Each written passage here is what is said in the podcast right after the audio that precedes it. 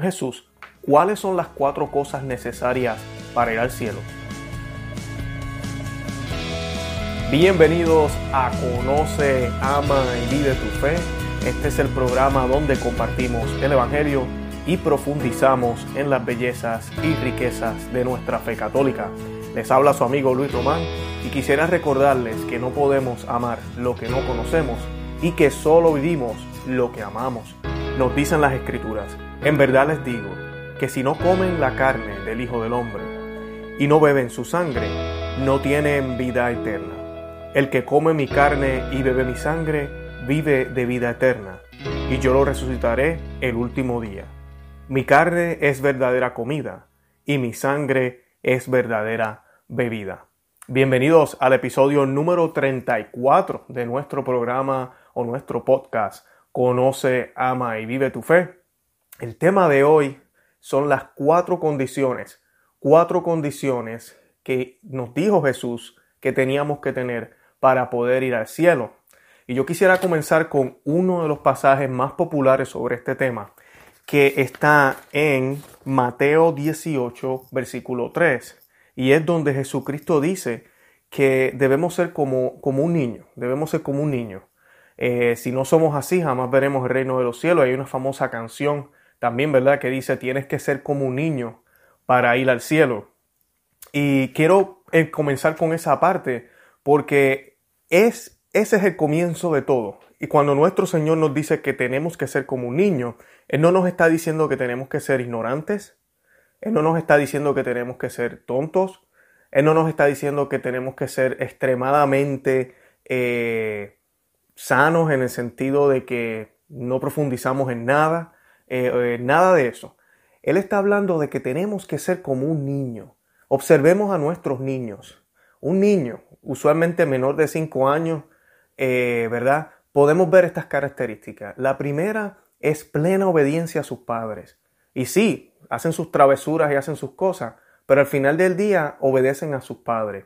Ven una autoridad mayor en sus padres y ellos saben quién es papá, quién es mamá y quién soy yo como hijo. No se han olvidado de eso, eh, porque son todavía niños. Eh, ese es el primer punto. El Señor quiere que seamos como niños para que reconozcamos que nosotros no somos dioses, sino que nosotros somos hijos, hijos de Dios, ¿verdad? Si estamos bautizados. Y, o criaturas de Dios si no lo estamos, pero no somos dioses. Ese es el punto, no somos dioses. Ese es el primero.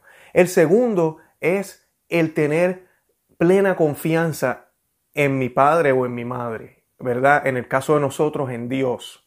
Eh, un niño tiene plena confianza en su padre y en su madre. Sabe que su padre y su madre van a hacer lo mejor por ellos. ¿okay? Naturalmente ese es el instinto que un niño tiene. Por eso es que es tan grave cuando vemos crímenes donde los padres abusan de sus hijos, porque no es normal, no es natural y no es lo que espera la criatura. Naturalmente en la mente de ese niño ya Dios le ha puesto la idea de que esas criaturas, ¿verdad? esos seres que Él está viendo son su papá y su mamá y ellos están ahí para protegerlos. Así que eh, esa es la segunda. Debemos tener plena confianza en Dios y sabemos, ¿verdad? Nuestros padres no son perfectos o no lo fueron. Eh, así que no debemos observar eso para entonces tomar en cuenta si debería confiar en Dios. Sabemos que Dios es perfecto, sabemos que Dios nos ama Dios es Dios. Y eso lo podemos ver en la creación, lo podemos ver en nuestras vidas. Y si conocemos las Sagradas Escrituras, lo podemos ver muy clarito en la Santa Biblia. Así que confiar plenamente en Dios, esa es la, otra característica que nuestro Dios quiere que tengamos, si, ¿verdad? siendo como niños, para poder eh, escuchar y seguir a Dios Padre. La otra o la tercera es realmente saber que yo no puedo hacerlo solo. Y eso es lo que vemos mucho en los niños también. Lamentablemente ya cuando el niño empieza a llegar a la, adultez, y lo hemos hecho nosotros también, eh, comenzamos a buscar otras ayudas que a veces no son las correctas. O, ojalá, esta es la positiva, ya hemos aprendido de nuestros padres y entonces hacemos las cosas nosotros mismos. Pero la tercera es esa, buscar ayuda de nuestro Padre que está en el cielo. Esa es la actitud que quiere eh, Dios que tengamos, que entendamos que nosotros no podemos hacerlo solo, que necesitamos a nuestro Padre, que necesitamos al Padre del cielo. Eso lo hacen los niños y esa es la actitud que debemos tener nosotros también como, como niños. Así que esos son los puntos principales de, de, este, de, este, de este tema que Jesucristo nos trae cuando nos dice, tienen que ser como un niño. Ahora, eso nos pone en la actitud para poder asimilar el mensaje que nos va a brindar. Pero esa no es la condición para ir al cielo. No es simplemente ser sumiso al Padre, no es simplemente eh, realmente tener confianza en Él en términos mentales y, ¿verdad? y asumir que la tenemos.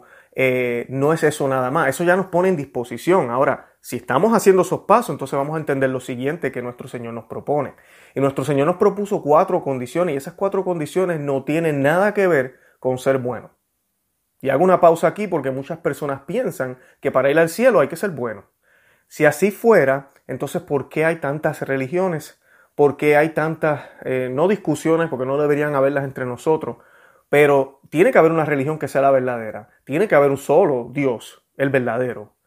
Y nosotros los católicos sabemos que ese es Jesucristo, nuestro Señor. Es el verdadero Dios, el mismo Dios de Abraham, el Dios que se hizo hombre, que murió en una cruz, que resucitó el tercer día y que envió a su tercera persona. Persona no es un fuego ni solamente una fuerza, el Espíritu Santo es una persona que guía a la Santa Iglesia, que nos ayuda a nosotros día a día a poder llevar esa palabra de Dios a otros a través de nuestro testimonio y de nuestra vida.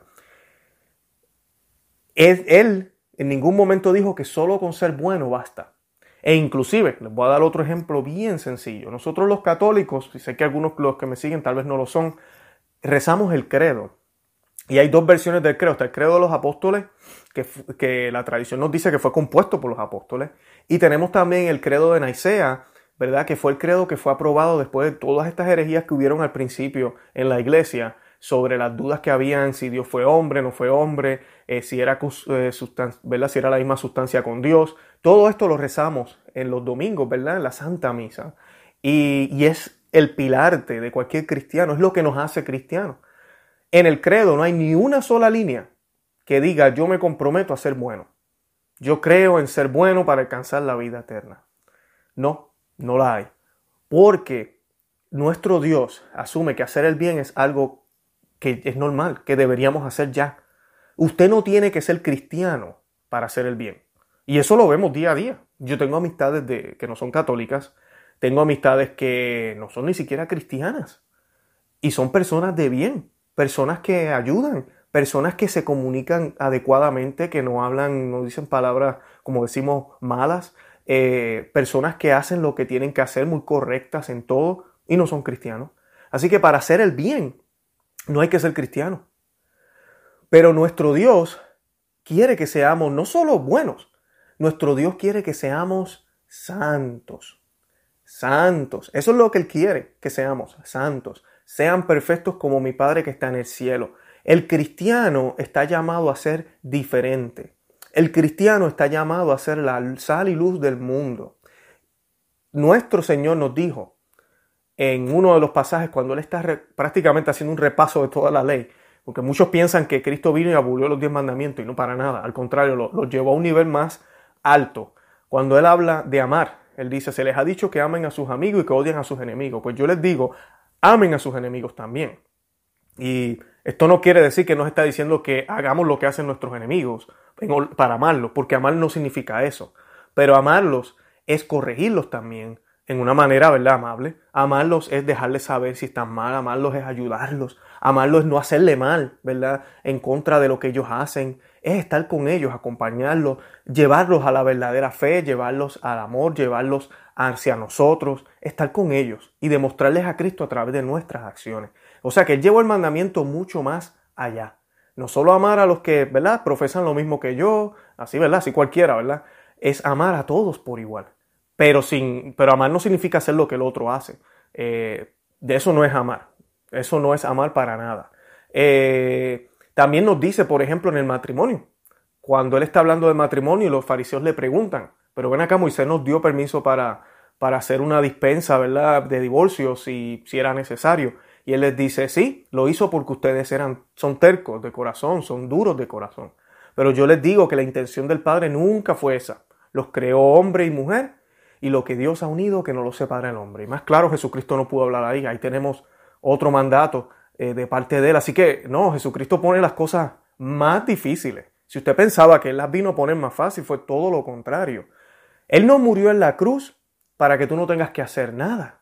Él murió en la cruz para enseñarte cómo se hace. Él murió en la cruz para mostrarte cómo se debe amar al Padre y al, y al prójimo. Y eso significa dar la vida por completo. Nadie ama más que el que entrega la vida por sus amigos, nos dijo el Señor, ¿verdad?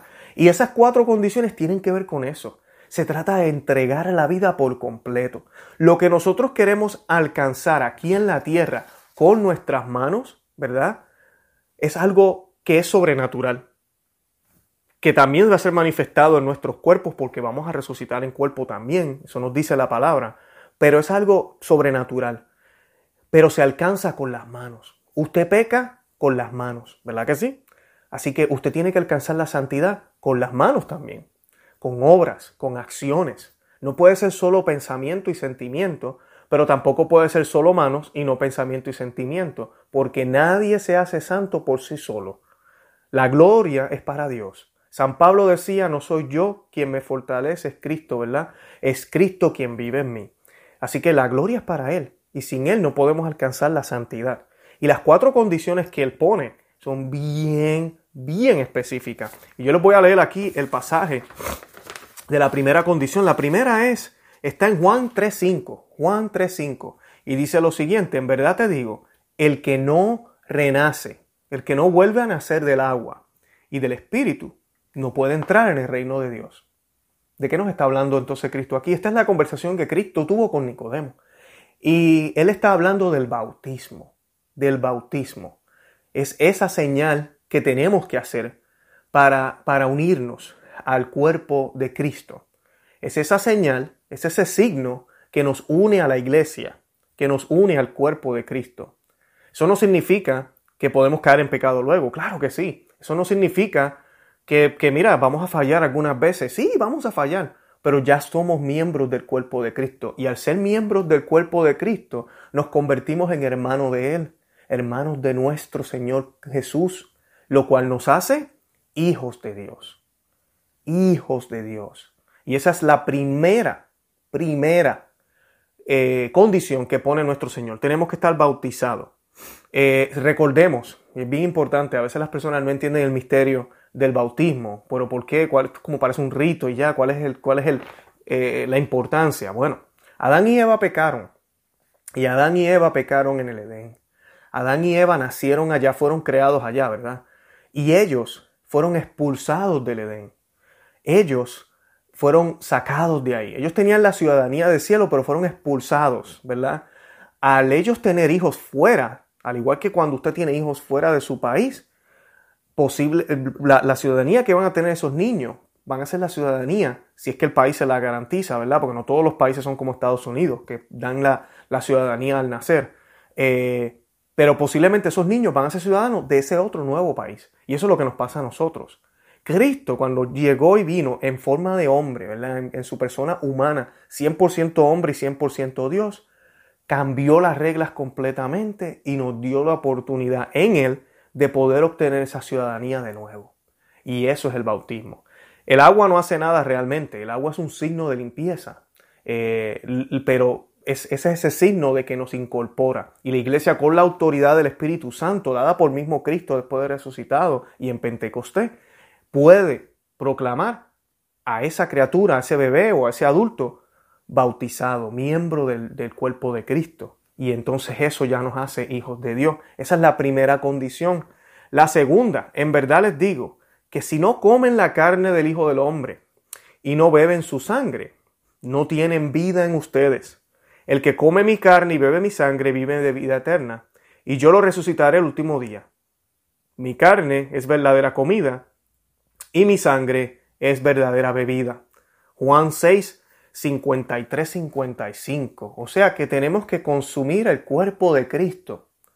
Tenemos que consumir el cuerpo de Cristo. Esa es la segunda condición. Miren esto. Podemos ser buenos. Ahí hay que ser buenos porque hay que seguir los mandatos. Ahorita vamos a hablar de eso. Pero tenemos que cumplir con este requisito también. El que no come y bebe del cuerpo de Cristo y de la sangre de Cristo, no puede entrar al reino de los cielos. Nos dice, ¿verdad? Jesucristo, son las palabras de él, no las mías. ¿Qué sucede? Acuérdense del pueblo de Israel. Cuando el pueblo de Israel iba a ser liberado, Dios le dijo a Moisés, quiero que sacrifiquen un cordero. Quiero que lo cocinen, ¿verdad? O que lo quemen y que se coman toda la carne y que coloquen la sangre en las puertas de su casa. El ángel de la muerte va a pasar y todo aquel que haga esto no va, no va a ser aniquilado. Todas las familias que hagan esto, su primogénito no va a ser aniquilado. Y de esta manera los voy a liberar. Él nos pidió que consumiéramos, él le pidió a ellos, disculpen, que consumieran el cordero completo. Y todos sabemos que esto es una prefiguración de la Eucaristía. La Eucaristía es igual. En cada pedacito de la Eucaristía está completamente Cristo. Y Él, consumido ahí en la cruz, se da en las especies de pan y vino. Él decidió hacerlo en pan y vino. Por eso le dijo a los apóstoles, hagan esto en memoria mía. El mismo Cristo escogió esas dos especies para darse, para darse, no solo a esos apóstoles en aquella época, para poder darse a las futuras generaciones hasta el fin de los tiempos. ¿Verdad? Y hoy en día tenemos esa oportunidad en la Santa Misa. Y ahí recibimos el cuerpo y la sangre de Cristo, que nos va a dar la fuerza para poder salir a ese, a ese éxodo, ¿verdad? En el desierto, que es lo que sucedió con los israelitas, para poder llegar a la tierra prometida. Y esa tierra prometida es cuál? El paraíso. Sabemos también que durante ese, esa eh, peregrinación hacia la tierra prometida, el pueblo de Israel recibió maná, el maná bajado del cielo, otra prefiguración de la Eucaristía, ¿verdad? que venía para darle alimentos a ellos y poderle dar esa fuerza que ellos necesitaban. Es exactamente lo mismo. La comunión, la Eucaristía, es para alimentarnos espiritualmente y darnos esa fuerza para que nuestra voluntad controle la carne desordenada que tenemos. Porque la carne en el tiempo de Adán y Eva en el Edén estaba controlada por la razón. Luego que caímos en el pecado, hay una batalla entre ambas. El Señor nos provee esas herramientas en la comunión. Además de eso, el Señor quiere hacerse uno contigo. Y no hay mejor manera que convertirnos en uno con cualquier cosa si no las comemos, si no las digerimos. Y asimismo nuestro Señor se hace alimento para que tú y Él sean uno, sean uno. ¿Por cuánto tiempo? Depende de ti. Por cuánto tiempo te quedes en gracia cuando salgas de la Santa Misa y no caigas en pecado. Así que esa es la segunda. Primera, estar bautizado. Segunda, Eucaristía. Esas son dos condiciones para ir al cielo. La tercera, para quien cree en Él no hay juicio. En cambio, el que no cree ya se ha condenado por el hecho de no creer en el nombre del Hijo único de Dios. Juan 3:18. Y esta es la que lamentablemente algunos hermanos cristianos piensan que es la única condición para ir al cielo, creer en Jesús. Y eso no es cierto. Tenemos que creer en Jesús. Es una de las cuatro condiciones. Y, quiero mencionar, tienen que ser las cuatro. No puede ser una, ni la otra, o dos, o tres, maybe tres y medio, no, las cuatro. Y esta cuarta es sumamente importante. Tenemos que creer en Cristo. No solo en Dios, tenemos que creer en Cristo. Tenemos que creer que ese Dios se hizo hombre y murió en una cruz. Tenemos que profesar al Señor. Porque es que es gracias al Señor que podemos salvarnos. Esa es la, parte esencial aquí él es el único mediador entre Dios y los hombres. Por medio de Él es que nos salvamos. Si usted no cree en Cristo, usted no puede llegar al Padre. Él mismo lo dice. Él dice, nadie llega al Padre si no es por el Hijo. Así que Él es el único camino, verdad y vida. O sea que usted lo necesita a Él. Esa es la tercera condición. Usted necesita creer en Cristo completamente. Creer en Cristo. Y tal vez no las estoy dando en el orden ¿verdad? correcto. Puse el bautismo primero porque usualmente nos bautizamos de pequeño. Pero ya usted de adulto, tal vez esa es la primera que, que usted hizo, creer en Jesús. Luego se bautizó y ahora sigue constantemente recibiendo la Eucaristía, ¿verdad? Siempre y cuando estemos en gracia, recibiendo la comunión, siguiendo las debidas regulaciones de la iglesia. Así que tenemos esas tres condiciones, pero hay más, hay más. La cuarta, eh, el Padre ama al Hijo y ha puesto todas las cosas en sus manos. El que cree en el Hijo vive eh, de vida eterna, pero el que se niega a creer en el Hijo se queda con el Dios que condena. Nunca conocerá la vida. Esto está en Juan 3:36. Él quiere, nuestro Dios quiere que hagamos la voluntad de Él. Ese es el cuarto punto. Y la voluntad de Él es que creamos en el Hijo, que creamos en el Hijo. Dios lo manifiesta, lo manifestó en la transfiguración, lo manifestó en el bautismo. Cuando Jesucristo fue bautizado, una voz del cielo, ¿verdad? Dijo desde allá, hagan lo que Él les diga. Cuando María también, ¿verdad? María estaba llena del Espíritu Santo. No podemos pensar que estas palabras eran solo de María, también eran del Espíritu Santo manifestado en ella. María le dice a los, hombres allá en, en las bodas de Cana, hagan lo que Él les diga. Y esa es la voluntad de Dios, eso es lo que Dios quiere. Dios quiere que sigamos su voluntad. ¿Cuál es su voluntad? Bueno, ahorita hablábamos de eso. Ser como un niño, seguir los mandatos de nuestro Padre del cielo sin cuestionar, sin cuestionarlo, sin argumentar, sin negociar, sino seguirlo completamente a Él, sabiendo, y sabiendo, teniendo en cuenta, disculpen, que Él, Él es nuestro Padre amoroso. Así que esas son las cuatro condiciones. Primero, estar bautizado. Eucaristía segunda. Tercera, tener fe en Jesucristo, saber que Él es nuestro Salvador. Y cuarta, hacer la voluntad del Padre. Esas cuatro son las cuatro cosas que necesitamos para ir al cielo. Así que hay que ser bueno. Claro que sí, hay que ser bueno. Pero con solo ser bueno no basta. ¿Ok? Porque San Agustín nos decía que no importaba, usted podía hacer todas las cosas buenas del mundo darle comida a los pobres, eh, e ir y darle casa a la gente que no tiene, ropa, todo eso, que está muy bien. Pero si no lo hace en el nombre de Jesús, si no lo hace para presentar a un Jesús, usted no alcanza la gloria eterna. Eso nos decía San Agustín. ¿Saben por qué San Agustín decía eso? Porque entonces, ¿cuáles son las intenciones de hacer este bien?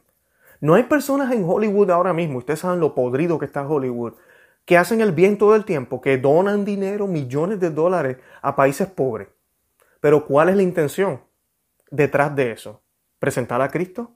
¿O presentarse ellos como nuevas alternativas? ¿O presentar otra agenda? Porque puede ser que hayan grupos abortistas, grupos con otras agendas políticas detrás de estas donaciones. Así que por eso es que nosotros estamos llamados no solo a hacer el bien, sino a evangelizar a través de nuestras obras. Evangelizar el verdadero evangelio, la buena noticia de que Jesucristo se hizo hombre, murió en una cruz, resucitó por ti y por mí y que podemos alcanzar la vida eterna y que Él nos puede ayudar aquí en la tierra a alcanzarla y nos puede dar las gracias y las fuerzas y la, calma, la paz, la tranquilidad y la esperanza de que todo va a obrar bien porque Dios nos ama. Así que esas son las cuatro razones, no las olvidemos. Y por favor, compártalo con sus amistades, con sus amigos, con sus eh, familiares, para que sepan realmente qué es lo que el Evangelio nos dice y qué nos dijo Jesucristo. Acabo de utilizar la Biblia, esto no es la opinión de Luis Román, esto es lo que la Biblia nos dice, es también lo que el Catecismo de la Iglesia Católica profesa. Esas son las cuatro condiciones para poder ir al cielo. Espero que les haya gustado. Quiero que visiten nuestra página web cuando tengan una oportunidad, conoce, que también lo busquen en las notas de este podcast. Yo acabo de colocar un link, un enlace y ahí estoy regalando un libro que se llama Maná de Aliento para el Cristiano. Y este es uno de los temas que tocamos en el libro también.